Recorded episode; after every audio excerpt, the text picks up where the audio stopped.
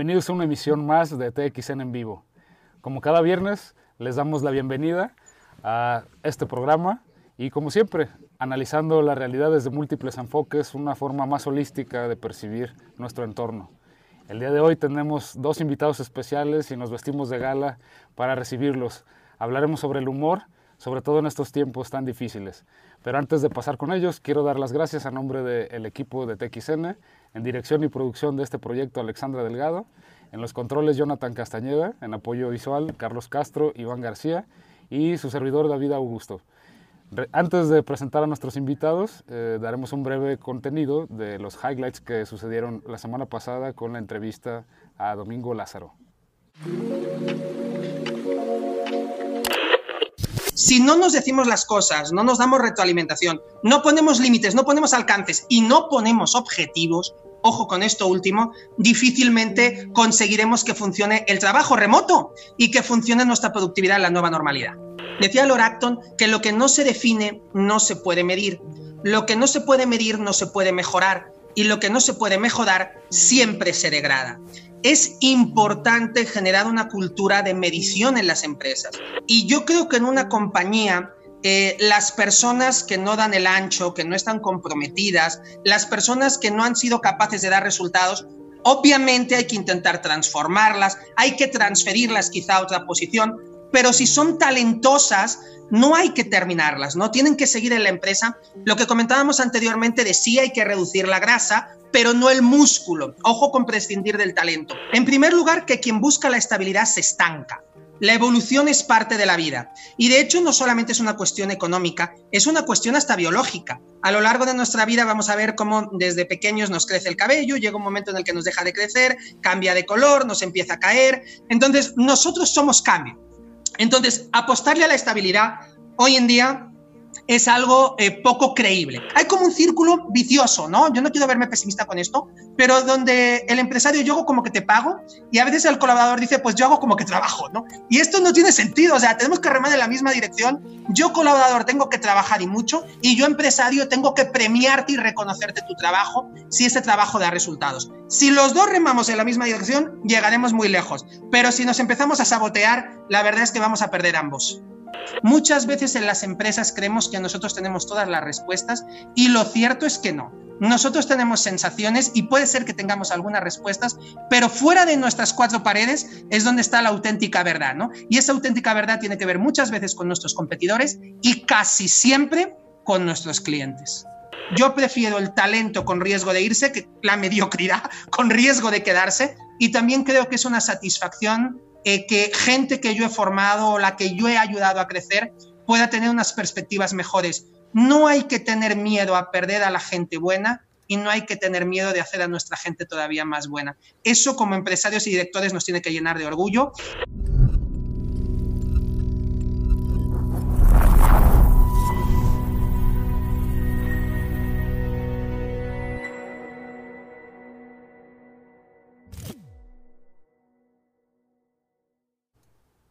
Bienvenidos nuevamente a la nave TXN. Antes de leer la semblanza de nuestros entrevistados, queremos dar un especial agradecimiento a Cristian Obert, quien eh, nos, ayudó a contactar a nuestros invitados. Bueno, tenemos el gusto de presentar a Gis y a Trino. Gis, José Ignacio Solórzano, pasó a ser Gis al publicar sus primeros monos. A Gis no le importa seguir ni conservar tendencias, lo que le interesa es conectarse con una línea genuina de creación, al, explorar sus pensamientos que van desde los más profundos, intrincados y complejos hasta los simplones escatológicos, ralos y filosóficamente tribales. Actualmente sus caricaturas aparecen diariamente en los periódicos del Grupo Milenio. Trino, José Trinidad Camacho Orozco, más conocido como Trino, dueño de un humor ácido y directo. Sus caricaturas abarcan muy distintas temáticas, desde el chiste infantil hasta la crítica política más cruda. Posteriormente realizó diferentes historietas para distintos periódicos en Guadalajara y la Ciudad de México en el diario La Jornada. Ha ilustrado textos infantiles para varios editoriales. Actualmente publica en el diario deportivo Esto y también participa en Nada que Ver, un podcast de recomendaciones cinematográficas para ver en Netflix. Juntos han doblado voces en películas, formaron parte de un grupo de jóvenes que publicó en la década de 1980 la revista Galimatías y el suplemento de humor La Mamá del Abulón. Dos de sus más conocidos personajes son el Santos y la Tetona Mendoza, protagonistas de la película que lleva el mismo nombre. Desde 2009 tienen el programa semanal La Chora Interminable en Radio UDG, además de muchos premios, reconocimientos y larga trayectoria artística. Ellos son Gis y Trino. Oye, Pelón, ¿ya viste que me presentaron que tengo un humor ácido y crudo y que además este, hago humor político? Bien cabrón. No, me sentí orgulloso, cabrón. te chingo bien cabrón. Te chingo muy cabrón, muy cabrón. Yo ya me despido con eso. Con eso ya me despido. ¿Qué tengo que más de qué decir? Si ya me quedo tan alto, la vara está tan alta que ya lo que diga ahorita es una. Y que le vas al Atlas, Trino. Faltó. Bueno, eso sí. Esa es la parte, es la parte. Permiso, eh, voy a sacarle punta a mi lápiz, perdón. No, pelón, hace mucho. Eso hace mucho ruido, muy molesto. ¿Qué hubo? Es un ah, lápiz. Ah, sí. azulito. Azulito. muy bien. De sacarle punta. Señor Gil. Yo, le voy a sacar punta a la realidad, mira. Ándale, cabrón. Salucita, salucita. Mira. Ahí están, tus lápices. Sí, los de ahorita. Oye, oye, tus lápices, eh, como de Guadalajara, tus lápices, eh, son, ¿dónde los consigues? Eh? Oye, ese, ese, ese. ¿Cuántos lápices? Justo, antes de, tocar el tema de lo de la forma de hablar de Guadalajara, me gustaría preguntarles cómo están llevando estos días de pandemia, estos días de encierro, estos días este, que parece que son el año de la marmota y nunca terminan. ¿Cómo los está tratando la pandemia? Ah, ¿estamos en una pandemia? Ay, yo, lo yo, lo que, digo es que este, esta, encerrona es lo normal en nosotros los moneros. En realidad, está, este, lo único es que los, los hijos están todo el día aquí, pero es normal para nosotros que nunca salimos, nunca estamos, este, digamos, con muchas ganas de salir. Lo que extraño es ir al Salón del Bosque o a la, o a la cantina de la Fuente allá en el centro o alguna cantina con mis brothers a ponernos pedos, pero en realidad la vida cotidiana es estar aquí dibujando como lo hace el señor Pelón desde su casa, aquí también en mi estudio en Ajijic. Pues eso, estar, estar dibujando todo el día. Sí, o sea, una de las cosas que uno extraña es este poder eh, mandar los hijos a la calle, que se vayan a clase, o sea, que ya, ya no estén aquí, cabrón. Qué bueno que dijiste a la calle y no a la verga. Perdón, a la escuela. Oye, Gis, ¿aquí es donde aplica la vida del molusco? ¿O aquí es donde ya todos estos años de entrenamiento se llevaron a cabo? ¿O cómo, cómo funciona esto? Efectivamente, o sea, estoy tratando de ejercitar lo que estuve entrenando durante tantos años, incluso eh, esto lo inició mi jefe, los entrenamientos hace, desde hace 80 años mi jefe empezó a, a hacer un entrenamiento molusco profundo, este, me engendró, este, me encargó que yo siguiera el camino del molusco, este, y siento yo que traigo todo el material para poder responder al reto de quedarme quieto. O sea, el, problema, eh, como lo he mencionado muchas veces, es que si fuera por gusto, sería un gozo increíble, pero aquí fue, nos están obligando a quedarnos en la casa. Ya. Sí, y, ustedes creen que haya cambiado alguna forma de trabajo de, su día a día, además de tener a la familia en casa? ¿O cómo se les ha hecho la dificultad, pues, de, tener esta, esta encerrona, pues, en su día a día? En, la onda de la chamba de moneros es, es, lo mismo, es lo mismo, pero, pero sí cambió en algo para positivo, pienso yo, que desde aquí ya se puede, porque lo que los que se pusieron las pilas son estos de Zoom y de otras plataformas, que lo más extraño es que yo antes de esto, de esta pandemia, eh, lo que usaba era Skype, ¿no? Y ahora nadie usa Skype porque como que se quedó atrás y entró esta cosa que se llama Zoom o otras, otras opciones. Y, ¿verdad? Perdón, o sea, perdón, es que me gustaría saber cómo estuvo la tenebra de que le comieron el mandado a Skype, cabrón. O sea, los chinos, los chinos, señor, los chinos. Ah, Ellos empezaron, eh, sí, empezaron la pandemia para que TikTok y Zoom subieran su precio. Por eso la iniciaron ellos, esos putos chinos. No, no es cierto, ¿eh? Saludos a todos los amigos de China. Oye, Gis, hace un momento fuera del aire platicábamos de esta cuestión de, de, ustedes como creadores y de cómo han aprovechado la tecnología, digamos, para actualizar también su, su, su palestra y su forma de comunicarse. ¿Cómo llevas, y, primero tú, Gis, cómo llevas eso y Trino, cómo llevan esta cuestión de la adaptación molusca a la tecnología para llevar sus saberes al público neófito, pues? Este, bueno, básicamente, yo, yo con muchas dificultades, porque soy muy malo yo para la, las tecnologías. Siempre voy, digo, ya con el mismo Trino, que también es muy anticuado, pero yo voy como tres o cuatro pasos atrás de Trino. O sea, imagínate lo, lo, atrás que estoy yo, cabrón. O sea. Oye, yo no soy anticuado, señor. Yo voy a, yo voy de punta de lanza de todos los moneros de México, señor. No, sí, cierto. La verdad, sí, yo, yo te admiro mucho porque siempre traes algún nuevo, alguna nueva conexión o un nuevo aparatito muy interesante, cabrón. Ah, pues miren, por ejemplo, Netflix, Netflix, lo quiero decir porque hago un podcast para Netflix y Netflix me mandó esta cosa que es una maravilla, que es un micrófono, vean. Es un micrófono. Te, te dije que estaba en lo último siempre, Trino. Sí. Este, y lo pones en tu iPad o lo pones para grabar los podcasts, este, porque en general lo que tienes que tener es muy buen audio. Nosotros también lo, lo, hacemos ahora con la chora y se oye también la chora, porque estamos grabándonos en estos de, de ya saben, eh, de notas de voz del, del, iPad.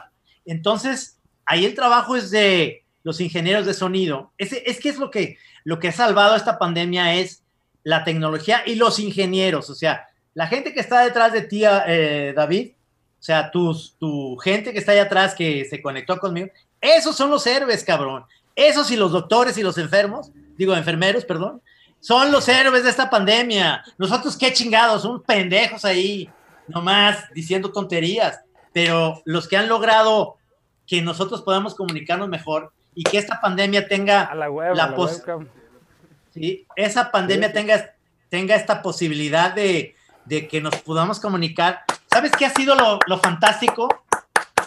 que si no hubiera sido por esta pandemia, tu programa este vale verga porque no te hubiéramos hecho caso. Pero como estamos en la casa y se puede oír muy bien, claro que te hacemos caso, señor. Claro, pues, por supuesto. Oigan, y bueno, y ya, ¿cómo, ¿cómo, veo que ustedes, o sea, tienen el podcast? Eh, bueno, tenían Radio DG, luego ya se, se transmite por Spotify. ¿Cómo nació la idea de también transmitir La Chora TV ya a YouTube? Y como dijeron, oye, pues nos van a comer el mandado si nos seguimos este, transmitiendo por el XHGC. ¿Cómo tomaron esa decisión de decir, ya tenemos que este, actualizar eh, nuestro, nuestros métodos? Pues? Fue, un proceso muy lento, muy torpe, o sea, del, cual todavía no podemos decir que estamos saliendo victoriosos, pero fueron las ganas de intentar eh, meterle el elemento video a la chora y, a, hacer una versión para compartirla en video y, quizá encontrar otros públicos y otras plataformas y todo eso, ganas de, de, encontrar nuevos campos para jugar y experimentar y eso. Pero nos enfrentamos con el pedo de que casi todos los que estábamos involucrados en el proceso ya somos de la generación más para acá. O sea, o sea, y entonces real, realmente nadie le, le, sabe muy bien qué es lo que más nos conviene hacer. Entonces duramos como, no me acuerdo cuánto fue, Trino, uno o dos años, sí. dando tumbos, realmente sin, sin, sin dar pie con bola de que qué pedo, o sea, hasta que ya más bien casi, casi por hartazgo fue de que, ¿sabes qué? Como salga, cabrón, o sea, réntate un espacio en YouTube y ya sácala y ya vete a la verga. es que además sentimos que que la, la, cuestión de buscar una opción en televisión, que sí estamos, sí estamos en ese proceso de, de salir en teleabierta, pero, pero yo lo que siento es que te mueres si no tienes algo en, en redes, porque la verdad es que los chavos, las nuevas generaciones, pues cuando prenden la tele, cabrón, o sea, ya no, o sea, todo es por streaming, ya es el contenido que tú deseas a la hora que tú quieres, en el momento que sea. Esta onda de ser Corea del Norte cuando eran tres canales de televisión aquí en Guadalajara y que veías este, el canal 6, el, el 4 y el, y el 9, cabrón, que eran así los, los tres canales, pues era de que si salías a jugar fútbol y regresabas, este, te perdías un chingo de programas de tele y ahora todo es a la carta. Entonces, la chora tiene que ser a la carta. Por eso también los podcasts funcionan muy bien. Los podcasts funcionan, esto que hago para Netflix es platicar de series y platicar de nuevas cosas. Este, y luego eso lo ves, lo oyes en tu podcast en carretera, por ejemplo, hoy el de Netflix se oye perfecto de aquí a Guadalajara, de Chapala a Guadalajara dura exactamente lo que dura la carretera. Y en, en entonces, mientras nos escuchas, ya sabes qué series puedes ver en Netflix el fin de semana. Por ejemplo, les voy a dar un adelanto vi el documental, el nuevo documental que no ha salido todavía, de Walter Mercado. Ándale. Sí, se llama Todo mi amor, te doy todo mi amor. Era de Walter Mercado. Este, eh, una serie que es una miniserie de Kate Blanchett, eh, Kate Blanchett la produce, eh, que se llama Stateless, sobre, sobre la banda de, que está migrando en, en, países, y esta es de Australia, de cómo migran de diferentes lados de África y la chingada. ¿Pero es documental o documental? No, esa es, una, esa es una serie, una miniserie de seis episodios. Buenísima, cabrón, pero buenísima lo que le sigue. Muy, muy intensa, muy fuerte. Y el mejor documental que he visto hasta ahorita, yo creo, por lo fuerte y porque es el que inició el movimiento Me Too, este que se llama Equipo Especial E o algo así, que es del doctor que abusó de las gimnastas gringas, este, ah, sí, sí, ya está en Netflix. Ese ya está en Netflix. Sí, ese ya está. No mames, qué documental, ¿eh? ¡Wow! Oigan, y algo que veo que, que también platicábamos eh, fuera del aire y hablando de esta generación a la que pertenecen, que dice Gis, que no, no es grupo de riesgo todavía, ¿verdad? No. No, ya, ya, ya es. Ah, ya es grupo de riesgo. No, yo estoy a dos años de eso, o sea, tengo 58, porque 60 es ya grupo de riesgo. Pero, a, lo que voy es que yo como chorero, pues incansable y, este, y escucha de su programa, veo que se mantienen actualizados, o sea, yo los escucho, los sigo escuchando pues frescos, no tienen polvo. ¿Cómo, cómo le hacen para, para mantenerse al día? ¿Tienen amistades más jóvenes? Este, ¿Ven eh, están al día en visionados. ¿Cómo se mantienen frescos, pues? Gis, ¿cómo te mantienes fresco? Eh, tenemos varios focus group eh, este, formados por adolescentes y gente joven en que nos están poniendo al día en chinga. O sea, cada semana estamos actualizándonos muy, muy cabrón. En el, caso de, en el caso de Gis, el focus group es Juan Pedro, su hijo, y en mi caso es Inés, mi hija. Es decir, Inés y Juan Pedro, que tienen veintitantos, son los que nos dicen, oigan, tienen que oír esto, no mamen, andan hablando de, andan hablando de Harry Nilsson, que cantó en la película de, de los setentas, este, eh, Midnight Cowboy, no mamen, está este grupo, oigan esto, ¿no? Este, Juan Pedro te dice, Perlita, escucha esto y la chingada, ¿no? Sí, sí, así como, como dicen, ya, hombre, ponte las pilas, cabrón, o sea, tantito, o sea, Trino, es más, a Trino creo que te metiste a TikTok porque te lo pidieron los jóvenes, ¿no? No, pero no he hecho nada, nomás, nomás me inscribí. Y, ah. entonces, por más que veo videos, veo cosas muy ridículas, hay cosas que me hacen mucho reír, de verdad, pero son muy pocas. O sea, son muy pocas las cosas que se logran chingonas, pero, pero yo creo que eso se va a ir, o sea, lo que estoy viendo ahorita que son los pioneros de esta onda, que puede ser desde Erika Buenfil, o el matador, el, jugador de ah, fútbol, el matador. Buenísimo, sí, sí. Entonces, que están haciendo, ya sabes, o unos estandoperos, eh, uno que se me hace fantástico, que se llama Mario, chingado, se me pidió el apellido, pero hace como una ñora con un, con un mandil y la chingada. Es buenísimo. Es muy bueno ese güey.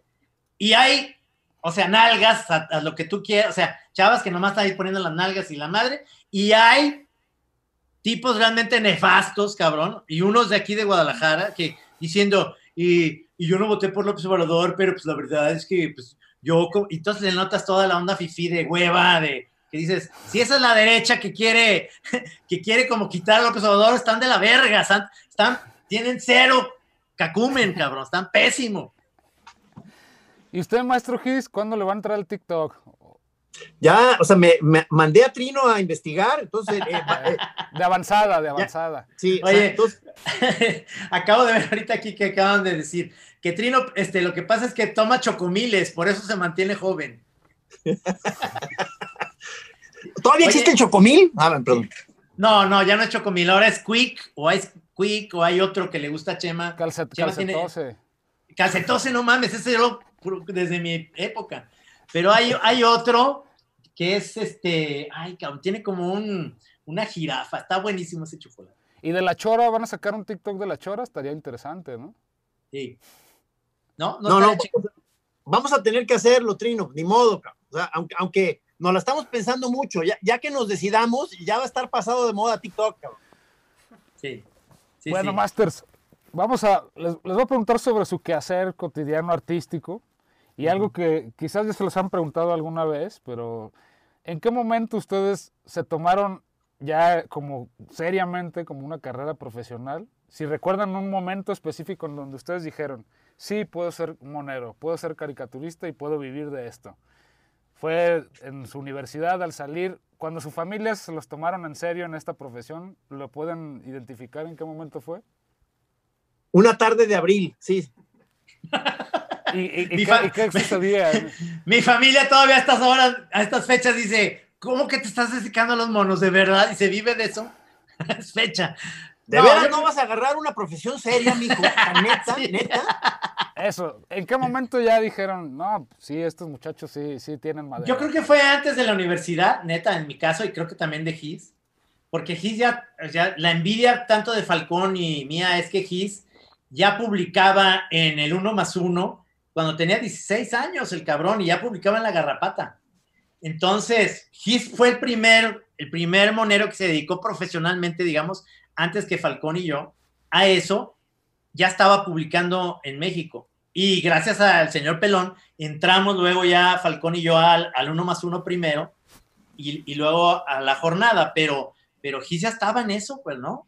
Eres, eres digamos, un, un, eras un niño, ¿cómo se dice? Genio, un prodigio. Bueno, no, yo, en mi caso es como el, el burro que tocó la flauta, entonces como que este, alcancé a, publicar de, chavo algunas cosas, pero luego llegaron estos cabrones y me comieron el mandado muy cabrón, me rebasaron por la izquierda, se, eh, empezaron a hacer dinero, o sea, me quitaron los espacios y, yo estoy ahorita viendo a ver qué, qué, les va sobrando y ahí voy atrás de ellos rejuntando lo que les va sobrando.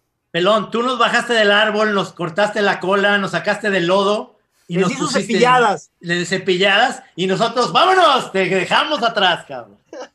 Oye, Gis, pero yo por ejemplo veo, cada que veo registros de la chora, veo que siempre cargas tu libreta aquí y dibujas constantemente. ¿Dónde está? Y, y, veo que constantemente, o sea, es, es, un hábito para ti. Es un hábito el, el dibujo.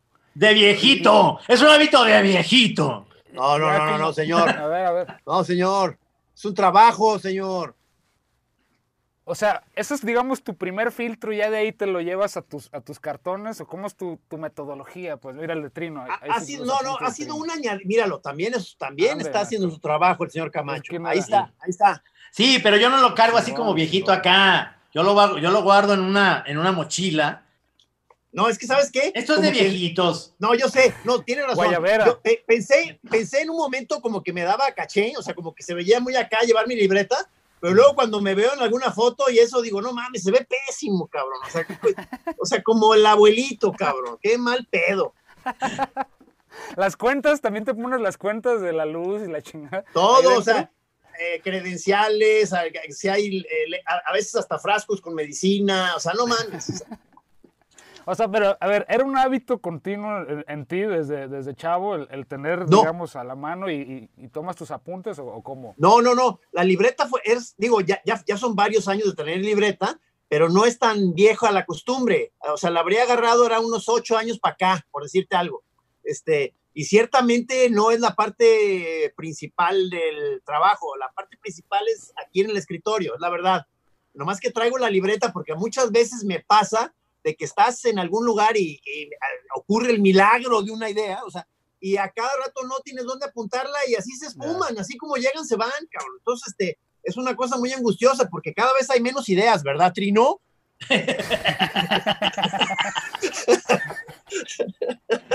es que las ideas, las ideas ya están desde hace años, ya Shakespeare las hizo, cabrón. Él acabó ya todos los temas. Lo único que hace uno es revisitarlos y darles otras salidas, cabrón. Nosotros por eso estamos todo el tiempo releyendo a Shakespeare.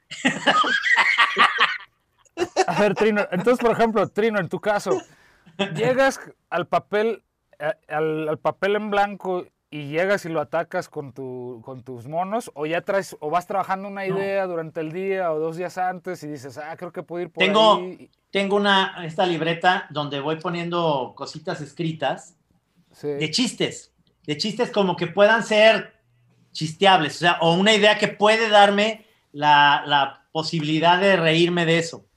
Este, y, y, voy tocando temas que son interesantes porque luego voy viendo las tendencias y entonces si me pongo a pensar qué pasaría si eh, tal personaje hiciera TikToks, porque es ahorita lo que se está hablando, pero no, es no, no ha sido todavía, no está, no está tan compenetrado porque en el momento en que mis tías de Atotos sepan lo que es un TikTok, entonces ya voy a saber que ya esto es muy cabrón.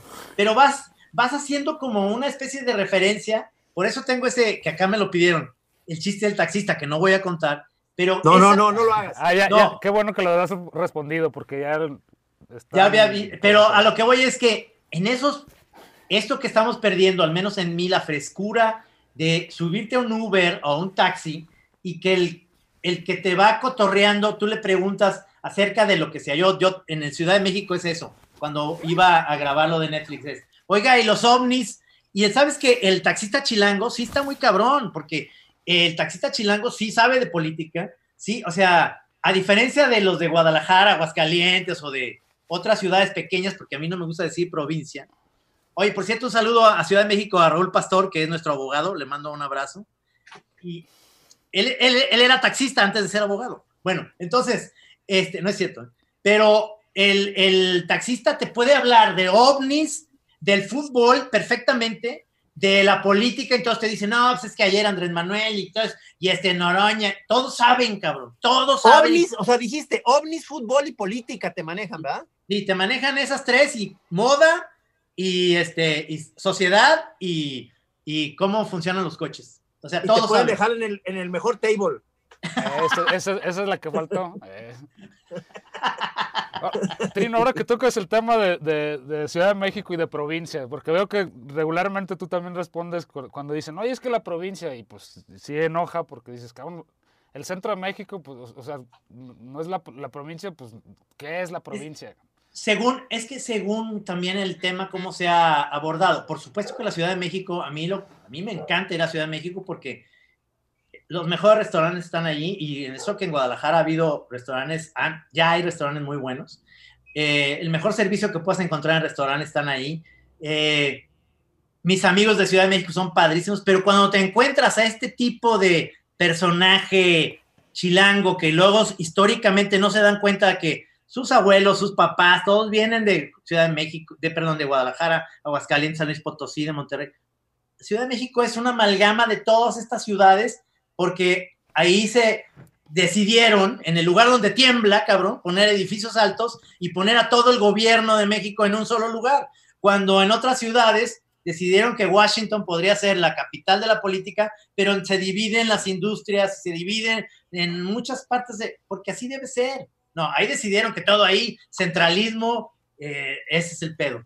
Entonces, me, me choca cuando traen esa actitud, ¿no? Obviamente sé que la Ciudad de México es potentísima, pero, pero cuando traen esa actitud de, de darte ese bajón, cuando Tenoch Huerta, que me cae muy bien el cabrón, este, se queja de que el clasismo y la chingada, y empieza a decir que el pan bolillo aguado de, de, de Guadalajara, a huevo que hay una respuesta de los tapatíos diciéndole, no mames, cabrón, o sea, no estés criticando las tortas ahogadas, porque te voy a llevar una torta ahogada, pinche Tenoch, chingonas, y te voy a caer el hocico a puro pinche tortazo. Tú le dices, tú le dices bolillo aguado tu cola, cabrón. y ahí viene toda esta, y ahí viene toda esta tendencia de clasismo, chistes malos entendidos, provincianos, este, es decir, somos un país de que no nos pueden tocar, cabrón. O sea. Jarritos de Tonalá, pues. Eh, totalmente. Y, y, aquí decimos de Tonalá porque sabemos que en Tonalá se hacen los jarritos, en Tlaquepaque venden las artesanías en, en Tonalá se hace la artesanía.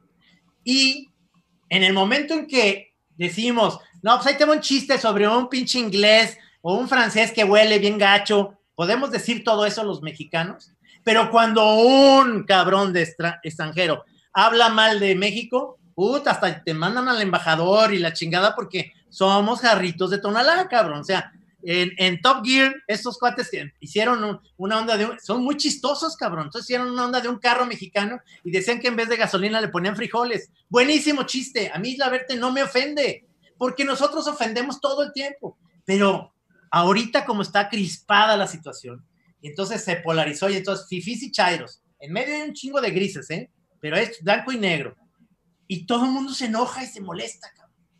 Y llego al tema que también lo que decían acá, de Chumel que yo digo, puedes estar o no de acuerdo, a mí Chumel me cae bien, puede estar o no de acuerdo en ciertos chistes que haga, pero no puedes en ningún momento dado decir que el único chiste que existe ahorita es el que hacen los chairos y es el que hacen los que defienden a López Obrador y es más, no hay que hablar mal de López Obrador. A ver, brother, yo voté por López Obrador y no me importa hablar mal de López Obrador cuando tenga la, la manera de decir con humor que sí la está cagando porque es un político, porque además habla todos los días. No importa, pero también yo no estoy, yo no le voy a dar el juego a la derecha diciendo, y entonces, porque Felipe Calderón, que se me hace una cosa rarísima, porque antes que ese cabrón está el pinche ratero de, Peña Nieto, cabrón. Pero no, no importa, vamos tirándole mierda a todos los anteriores, pero también a este. Y eso es democrático, cabrón. Y eso es lo que debemos hacer. Master, Master Gis, ¿usted qué opina de, esta, de esta línea de la juerga? Perdón, primero quiero aplaudir al, señor Camacho. Gis, Gis, ¿hasta dónde, ¿hasta dónde el humor es humor y dónde pasa a ser bullying? Y si usted tiene una línea que lo limita o, dónde dice, ya, no me voy a manchar. No, digo, eh, para mí es un tema muy interesante, muy complicado. Este, no tengo idea de cuál es el límite a donde el humor ya no puede ser o sí o no. O sea, es, es un tema eternamente abierto para investigarse. O sea, parte de la esencia del humor es pasarse de lanzas, pasarse la raya, donde ya te dijeron que hasta ahí se permite parte de la misión del humor, es decir, y si doy un pasito más pendejo, o sea, o sea, es, es una de las misiones importantes que tiene el humor. Entonces, este, y sí, efectivamente va a estar precisamente por eso ofendiendo a muchísima gente todo el tiempo. Y también eh, a, la hora de ofender gente, hay gente haciéndolo muy bien, o sea, también gente haciéndolo muy chafa, con humor, que es una tontería. Pero eso es gajes del oficio, o sea, se van a estar ofendiendo a las gentes con los chistes. O sea, el, el, el, humor, una parte del humor es bullying también, o sea, es estar chingando. O sea, nada más que los más buenos humoristas, en mi opinión, el principal bullying lo dirigen contra ellos mismos. O sea, entonces, este, y eso te da una licencia mayor para, para, para poderle dar lata a todos los demás. Primero chingate a ti, cabrón. Tú, tú Gis, personalmente tienes... Muy. Ah, ya. Ah, bueno, cabrón. No, perdóname, creí que ibas a seguir. Tú, tú Gis, personalmente tú tienes una especie de línea donde dices, ya, con, no me voy a meter con viejitas o con niños, o no sé, tú mantienes una línea o dices, no, no, sí, o sea, hay muchas cosas que siento que no vienen al caso. Hay veces que me entra el espíritu de travesura y lo, porque en, mi caso, como es muy, muy de vida, de mi vida cotidiana, los, los monos, ahí más me busco problemas, sobre todo con mi esposa. O sea, eh, eh y han sido muy graves. de hecho, ahorita tengo una junta con ella. Fuerte. es que ese, me encanta esa, esa postura que tienen los cartones de Gis, que, que es de todo. Yo, yo digo que él no tiene una barrera, porque en realidad su humor es, es, transgresor y es chingón, pero, pero esa parte que dice que, que en realidad es, es denuncia conyugal, es sensacional porque todos nos identificamos con eso. Es, es un tema diario, o sea, el, la pareja es un tema político también. Es decir, eh, y estoy hablando de parejas, de todas las parejas, no nomás hetero, es todas. Yo, yo me, yo sigo sin decir todes porque para mí es como hablar como el perro Bermúdez. El perro Bermúdez. Todites. Amiguites, todites todos los seres humanos que tenemos una relación con alguien afectiva, tenemos pedos, cabrón. Entonces, este, e, ese tipo de humor que tiene Gis, que se va desde lo pacheco hasta lo esencial, hay cosas que son extraordinarias, no porque si quieres, no porque esté él aquí, cabrón, pero netamente es, hace un humor, cabrón, que, que trasciende y trasciende y pasan los años y es, a diferencia del cartón político, que lo entiendo muy bien, y aquí en México hay grandes cartonistas políticos, es que es el, el cartón político es de un momento, es coyuntural, pero el humor de Gis es, es para la eternidad, o sea, van a pasar generaciones, van a decir, este pinche loco vivió qué año en el 2020, cuando murieron seis, 600 millones de personas, sí, esa vez, él sobrevivió, él fue el único. Yo no le hablo a la, yo no le estoy hablando a la comunidad, mi diálogo es con Dios. Oigan, y, y, justo hablando del humor y de más que de la censura, hablando de la vigencia del humor, ¿ustedes creen que ya este tipo de humor más tradicional, pensemos en un Polo Polo, en un Teo González, lo ven nuestras generaciones, pues a, mu a muchas de las generaciones más nuevas, pues ya no da tanta risa. Entonces, no es sé. Que no, no, no es que den tanta risa, era un estilo. Y, y Teo González tiene chistes que son sensacionales y Polo Polo.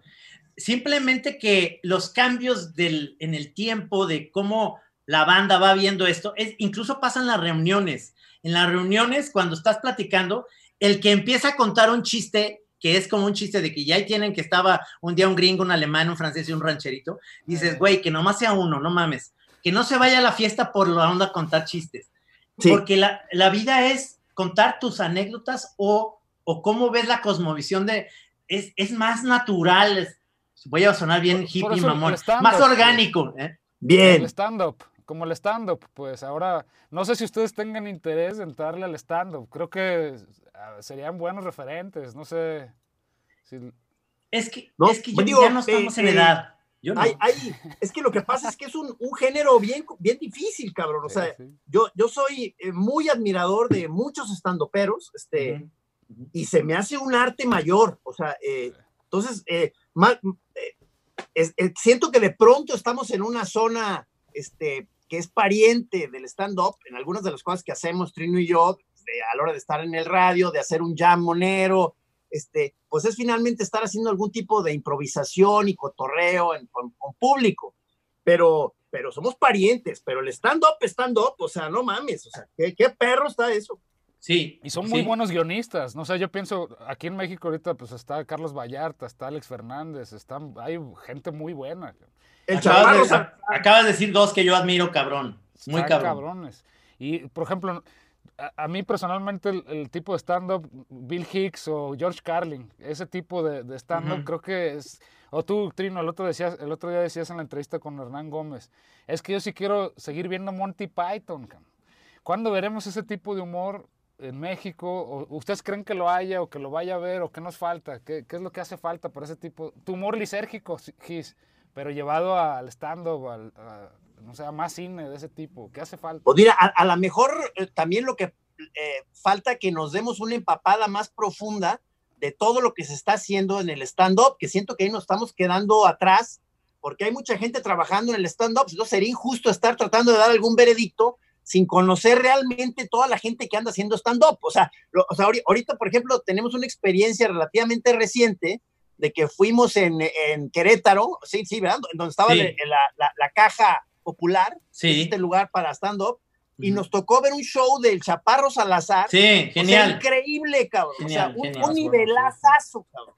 Ajá. Es que, es que eso es lo que, eso es lo padre, que te eh, vas a ver este tipo de cosas y te sorprendes porque están haciendo un humor arriesgado, un, un humor que, que, puede ser de ensayo y error en el mismo momento, pero logran un, unos niveles tan altos en el, en realmente en, el, en lo que le van atinando, que van leyendo al público, y eso se me hace genial, sensacional, sí. van viendo cómo, por dónde se van a meter o por dónde no, este, y, y, y eso, es, eso es algo que para mí se me hace impresionante, la, la, la onda del stand-up es algo realmente para gente con mucho carácter, con mucha potencia, y no todos son buenos, obviamente, pero, pero no, mucha gente cree que soy anti estando pero y no es cierto. A mí me gusta lo que hace Mao Nieto, claro que de repente Mao Nieto la ha cagado con chistes que han sido terriblemente, deja tú de que sean agresivos y demás, malos, pero tiene unos maravillosos y soy fan de él por el riesgo que, que eso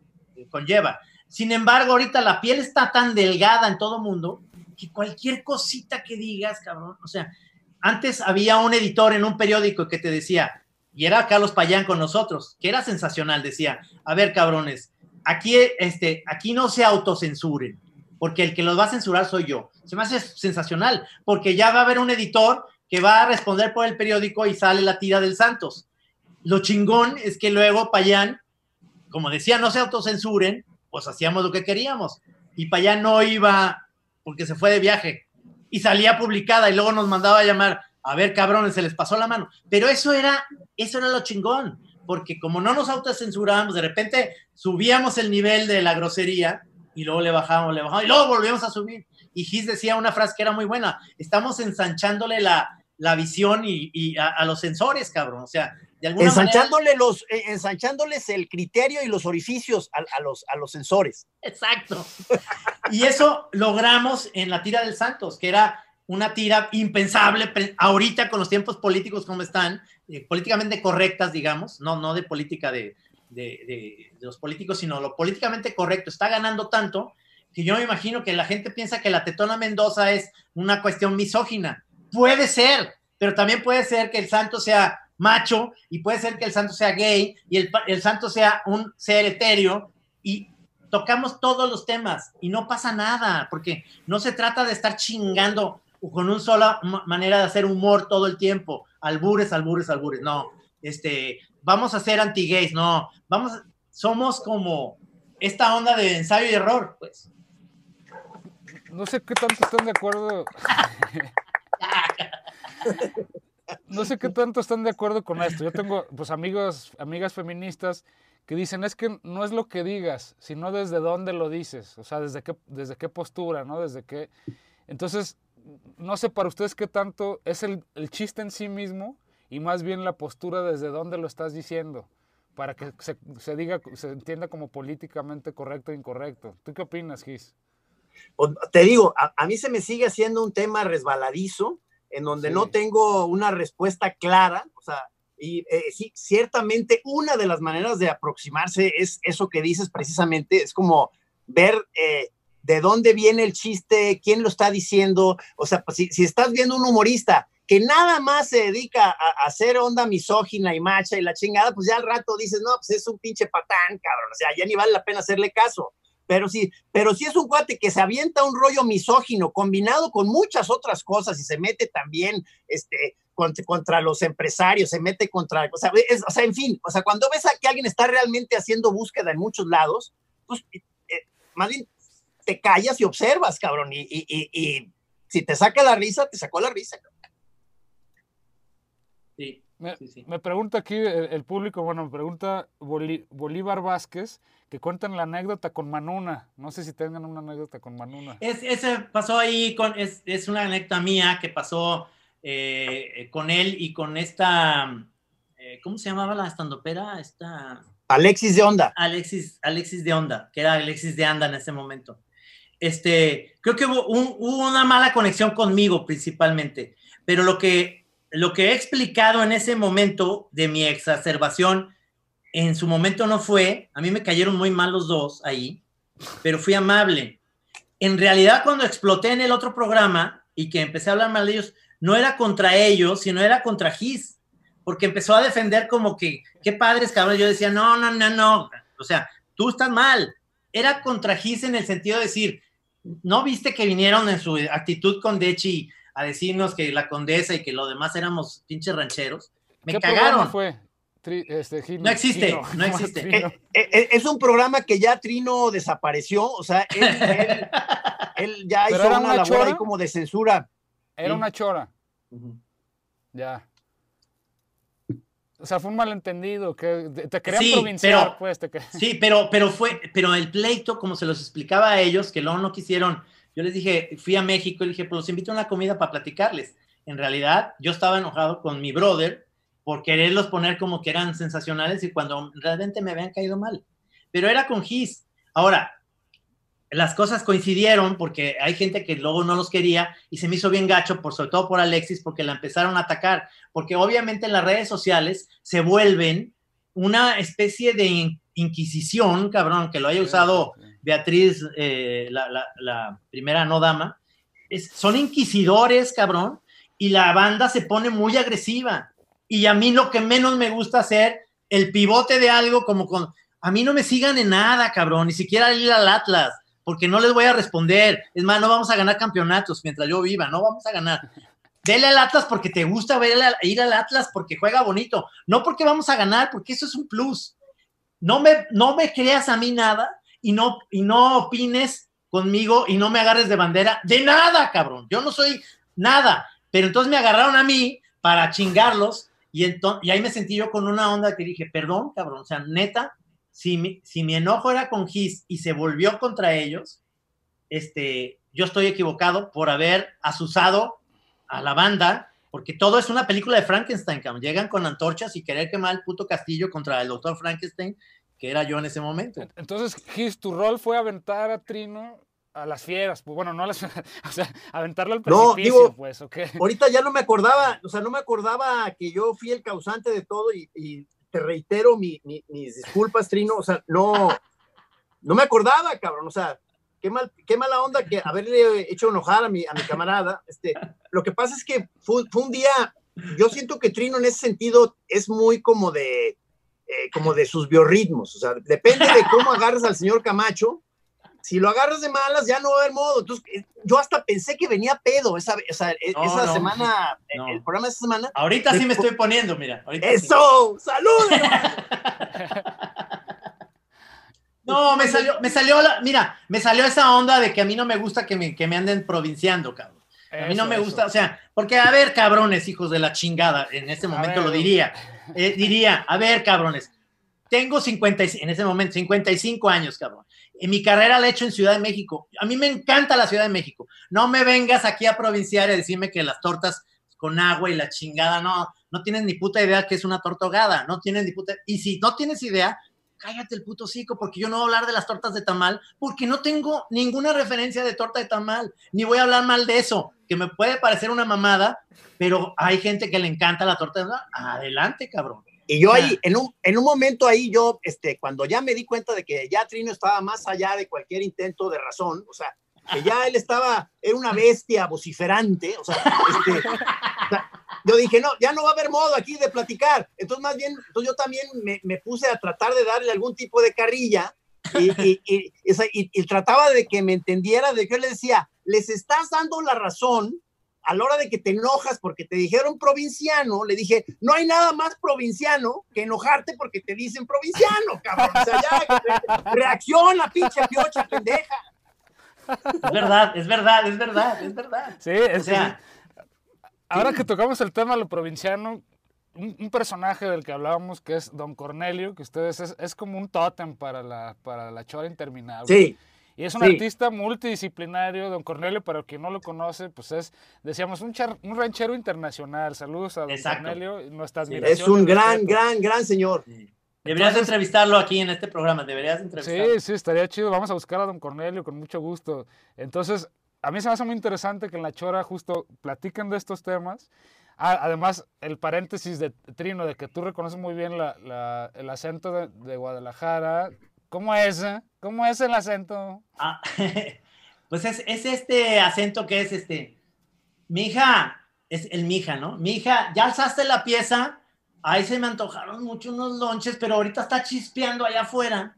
¿Qué es chispeando, cabrón? Pues que está empezando a llover.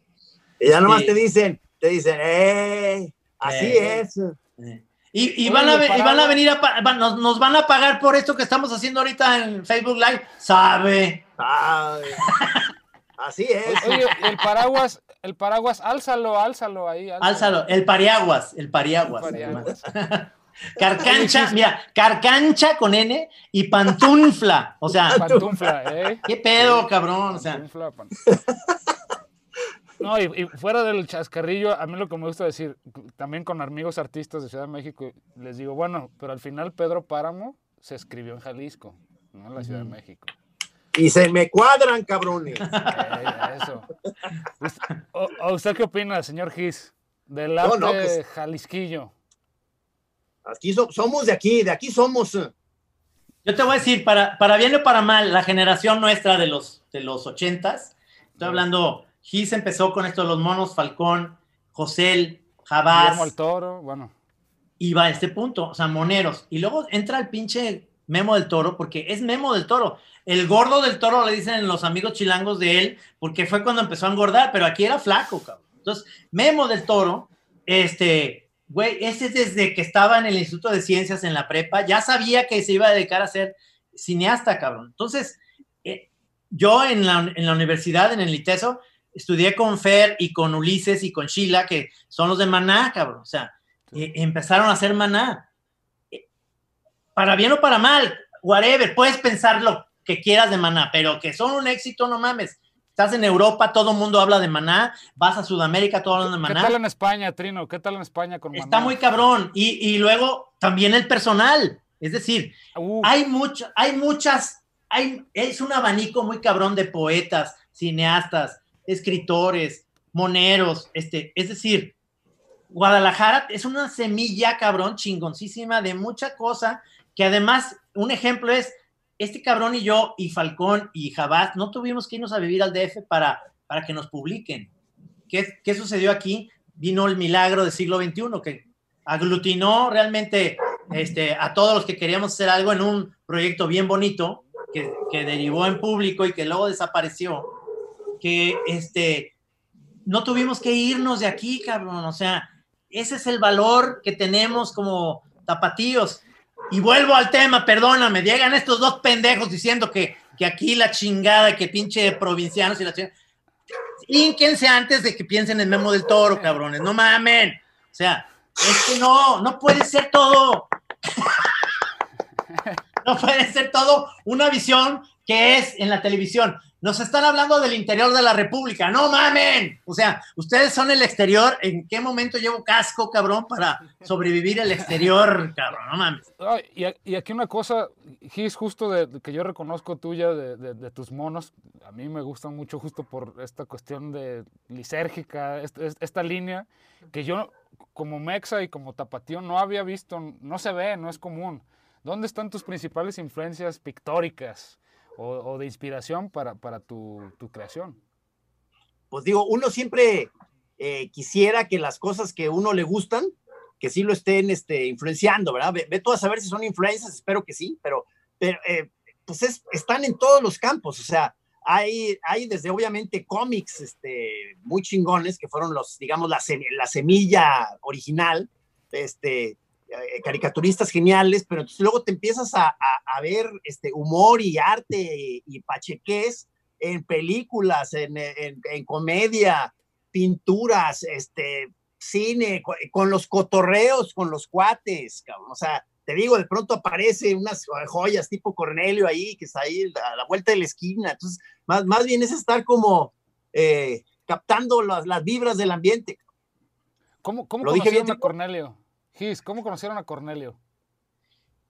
Cornelio es de nuestra, lo conocemos según yo desde, desde nuestros no. orígenes, no, porque era, oh, Cornelio debe tener como 74, 75, sí. por ahí debe andar, uh -huh. este, pero era de la banda eh, relacionada con los de Magritte, o sea, con, con, con Paco Barreda en paz descanse sí. y Manríquez, sí. pero era toda una banda de artistas y pintores un poco mayores que nosotros, y nos hicimos inmediatamente camaradas de muchos de ellos. Entonces, sí venimos... Claro, o sea, era de la generación de, de, tanto de Manríquez y de Barreda, Cornelio, Las Bordes, tanto Carmen como Pilar. Colunga. Que, Colunga, que hacían arte y además, esa es otra generación que está pegadita a la nuestra, bien chingona. Y, y este, Manríquez, cabrón, fue el primero que trajo aquí a, a Magritte a tocar un, una banda que dijo, esta banda la va a hacer muy cabrón y la chingada. ¿Cómo se llaman? Las insólitas imágenes de Aurora, cabrón. David, Jaguares, dime. ¿no? ¿Eh? ¿No es Jaguares? Es no. Caifanes. Correcto. Ándele. O sea, te, fuiste, te fuiste muy adelante, pero es Caifanes, cabrón. Caifanes, güey. O sea, ellos presentaron aquí a, a Caifanes. Aquí, aquí estaba Saúl Hernández. O sea, en, en realidad era una sigue siendo, Guadalajara es un imán bien padre, este, chingón. Oye, este... el, el, pintor también tapatío, ah, es que se me olvida el nombre, muy alto, que se, muy estrafalario, maestro Crepelin. De, de Crepelin. Crepelin Krepelin. Ya murió. Al Uribe también. Sí, tam- esa generación. Esa Esos generación. Era genial, pinche Krepelin. O sea, muy orate, cabrón, pero sensacional, sensacional. Por eso, por eso te digo. El, el grupo del personal también, que para ge- generaciones como la nuestra mucha gente no los conoce, pero eran un auténtico, eran una joya. De hecho, Café Tacuba se inspiraba mucho en el personal también. Por supuesto. Sí, y, sí. y Julio Aro, que empezó a hacer con nosotros Galimatías, que diseñaba las portadas de los libros, porque además Julio Aro era diseñador gráfico, muy chingón. Y los primeros doblajes que empecé a hacer yo fue con Gis y con Julio Aro. Con ellos dos, todavía hay doblajes que tengo ahí de Julio Aro que hicimos, de Batman y Robin, o de. Y los hacíamos en una VHS, cabrón. Entonces, este, fueron épocas chingonas de doblajes como Viaje al fondo del mar, que se hizo en el 90, cabrón Claro, en una peda, que ya me están diciendo aquí, pinche Trino trae dos, tres tequilas.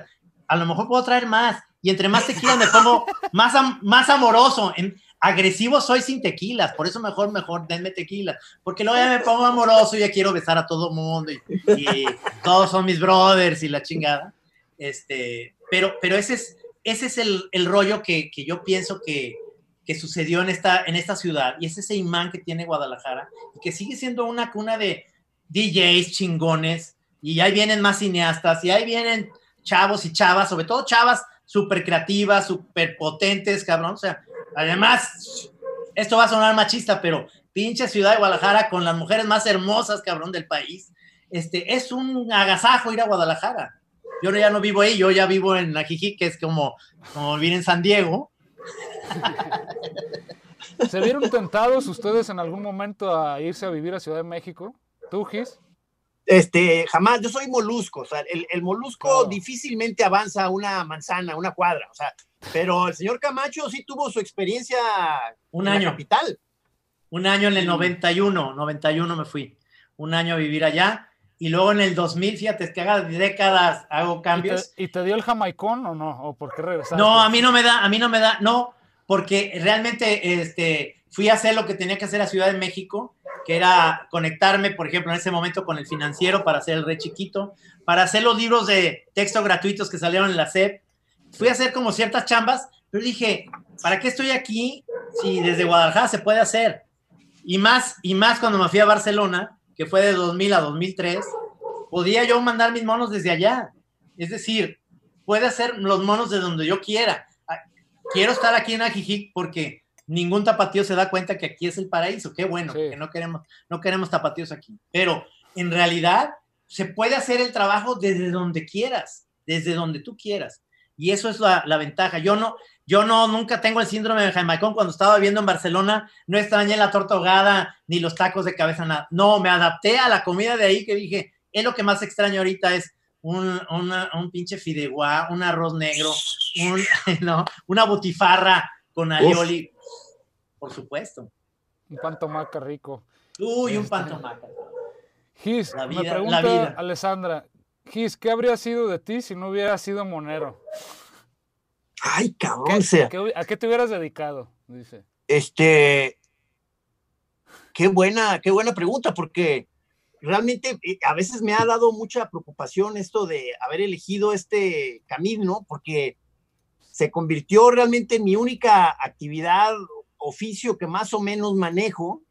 Espero que siga funcionando de alguna manera, porque fuera de eso soy un bueno para nada, cabrón. O sea, si empieza a fallar algo, yo ya valí madre, cabrón. O sea, No, yo, este, yo tengo la profesión perfecta si no, si el pelón no hubiera hecho eso. Es dos, dos profesiones para él. Era poeta, porque es poeta, muy cabrón, y músico. Y lo hubiera hecho muy cabrón en los dos. Pero era buen baterista, era muy buen baterista. ¿Sabes en qué estaba pensando? Que a lo mejor este de- terapeuta de esos alternativos, de esos que agarran a la gente y las ponen a flotar en albercas, y tú les vas diciendo, o sea, y tú la vas deteniendo de la nuca y les vas soltando rollos muy acá mientras ellos Como flotan. guitarrón. Como Y los curas, cabrón, y los curas. Y, y si es muchacha, te van a decir, oiga, si me saca el dedo de ahí, me hundo. No, no, no, no, no. Se van a manejar los códigos de ética más estrictos, señor, en mis terapias. ¿Qué te pasa? ¿Qué? ¿Qué te pasa? Trino, Trino, pregunta Efraín Elvira. Yo quiero, yo quiero saber si leen cómics los Masters. Dice, ¿y cuáles Uf. recomendarían? Ahí ¿Cuáles te va. recomendarían Aquí te va uno chingón, cabrón. Mira. A ver. No, aquí tengo abajo todo, mira. Ah, gran señor Liniers. cabrón. Ah, Chingón. Liniers, Sí. Que él ha publicado hasta en el New Yorker, ¿no? Sí. Está publicando ese en New Yorker. Master es un gran artista. ¿Es argentino? Ah, ese lo tengo Sí. yo, The Far Side Gallery, sí. By- No, leemos muchísimo, cabrón. Gallery- Gary- Este, Gary Larson. Sempe, Sempe, este, eh, eh, este, este máster ¿Les de los gatos. ¿Les gusta Alan Moore? Sí, Oh, ya, pero, pero no soy, pero no soy tan fan de, o sea, a mí me gusta más el, el de humor, ¿me entiendes? Aunque reconozco que hay cosas de Moebius, Alan Moore y, y ciertas cosas eh, de, superhéroes, de eso sí no te lo manejo mucho porque me aburren mucho. Eh, considero que hay cosas de Kirby, cosas sensacionales gráficamente, pero me aburre mucho, o sea, me, me gusta más ver la serie de Batman de los 60 que, que ver los cómics de Batman así más. eh, Frank Miller se me hace sensacional, pero no es que yo quiera todo el tiempo estar le- leyendo a Frank Miller. Yo prefiero leer a Sempe o, o no sé. Digo, yo, yo, yo, por ejemplo, ahí tengo la, la, eh, experiencia que le he platicado por ahí con, con mi hijo, el, de, el que ahorita tiene 23 años, Juan Pedro, que le pasé eh, eh, el- la afición tanto a la música como a los cómics y se clavó, o sea, y, y se hizo muy buen lector de cómics y luego él ya me da carrilla de que me dice que yo soy muy chafa lector de cómics porque recomiendo cosas que ni siquiera yo he leído bien. O sea, entonces, este, y, y le trato de explicar que mi método es como, es, es más, digamos, impresionista, que, que, que veo un rollo, lo abro a la mitad y si, y si percibo que hay vibras interesantes, yo ya lo recomiendo, ¿me entiendes? Y me dice él, "Ah, no sea huevón, jefe. O sea, lea el cómic completo.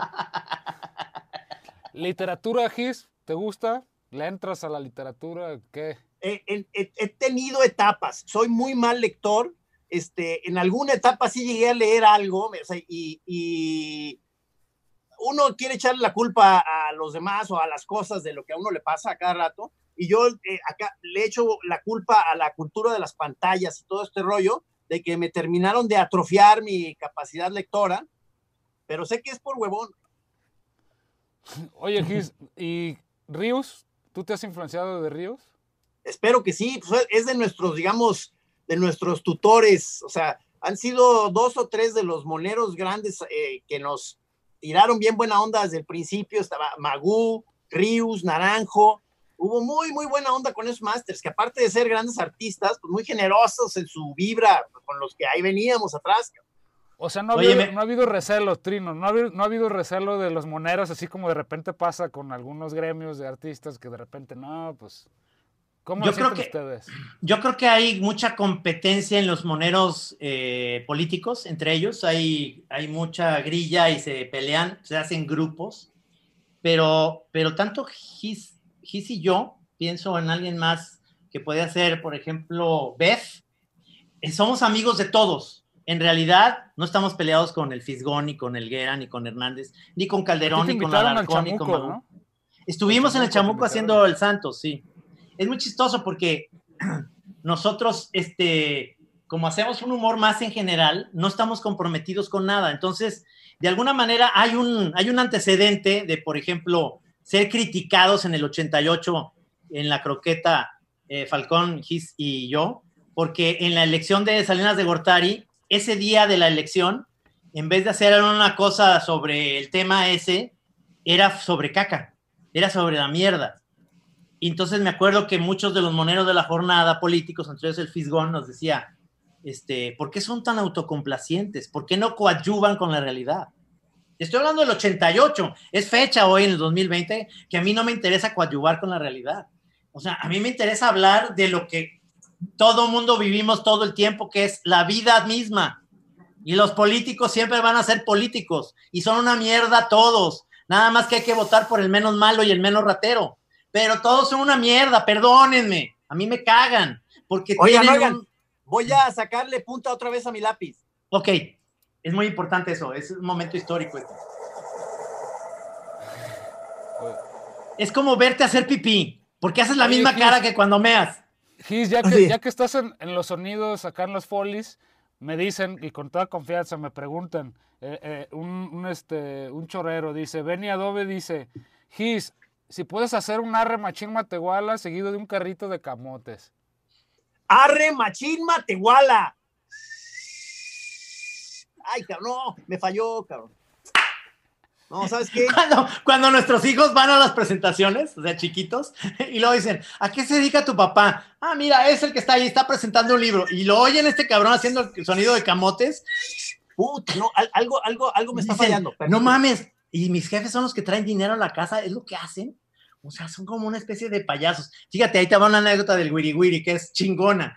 Eh, tenía, una, tenía una muchacha de servicio que era toda madre, Mari, pero estaba en la luna, cabrón, totalmente en la luna. No sabía a qué se dedicaba el Wiri. Entonces, el pinche Wiri fue a hacer a Ponchito muy cerca de su casa y regresó, este, todavía, ya sin la peluca, pues, pero todavía con la, con la camisa de Ponchito y la chingada.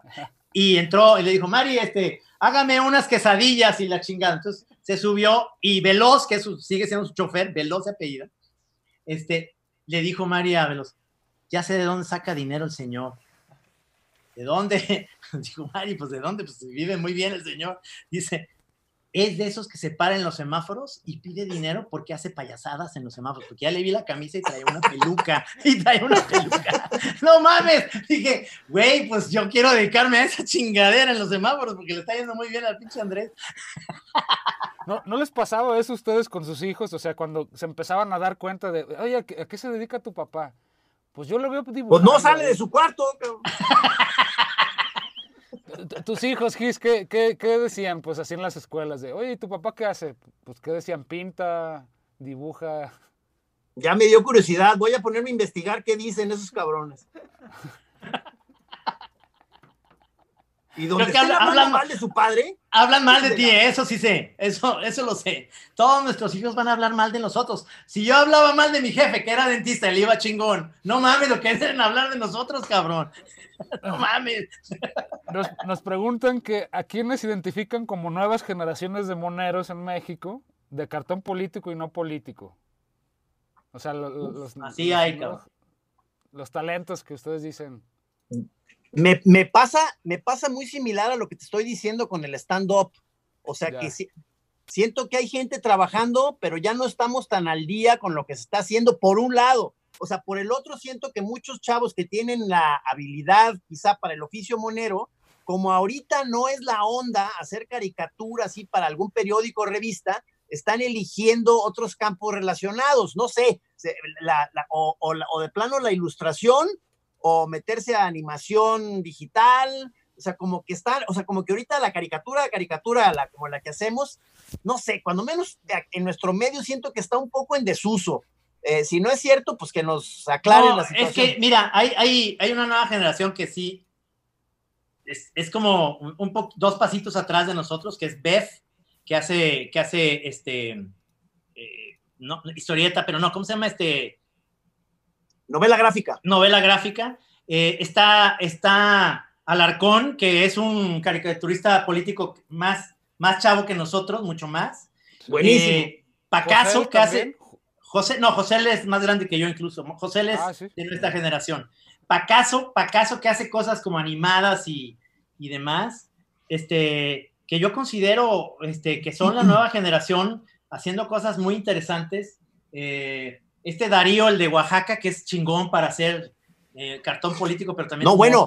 O, o- o el, y, pero yo de, de pronto me doy cuenta cuando nos hemos dado una asomada, o ya, ya, por ejemplo, tú que fuiste tutor de narrativa gráfica, Sí. y cuando hemos ido a dos, tres lugares donde hay chavos todavía muy clavados, por ejemplo, en la novela gráfica o el fanzine, que te digo que nos falta empaparnos más. O sea, ves unos verdaderos talentazos Sí. chavos muy jóvenes. O sea, Sí. estaba pensando ahorita en Apolo Cacho. Apolo este, Cacho, Tania, o sea- Tania Camacho, que es una chava que hace eh, novela gráfica bien bonita, bien padre. No es tu sus pariente. tiras. No, pero ojalá fuera. Y luego Jonathan, él eh, hace una onda estética súper chingona. Y son No, hay unos perrazos. sí, son sí. muy perros. O sea, viene una generación totalmente. Alarcón sí, sí está chavo, perdón, acá están diciendo, Alarcón no está chavo. Sí está chavo porque nuestra generación, Alarcón viene dos generaciones más abajo. Nosotros No, no, si más- nosotros más estamos viejos. chavos, si nosotros O sea, estamos chavos, imagínate. imagínate, cabrón. No está en grupo de riesgo, pues, Alarcón. No, No, para no. nada, para nada. O sea, estamos hablando de generaciones de moneros. No estoy hablando de un chavito ahorita de 17 años que está haciendo cartón Claro. político porque no conozco a nadie en, esa, en, en ese estándar, pero sí conozco muchos chavitos de 17 años que están haciendo cosas sensacionales, gráficas, en, en internet. es decir, e, es que ya la, la variante es, güey, pues ¿quién te va a publicar en un periódico si los periódicos están muriendo? Los chavos están buscando las nuevas tendencias y las nuevas formas, y ahí hay un chingo de chavos que están haciendo cosas sensacionales. Sí, Masters, me pregunta la, la productora, que no se me vaya esta, esta pregunta, dice que ¿para cuándo la segunda parte de la tetona?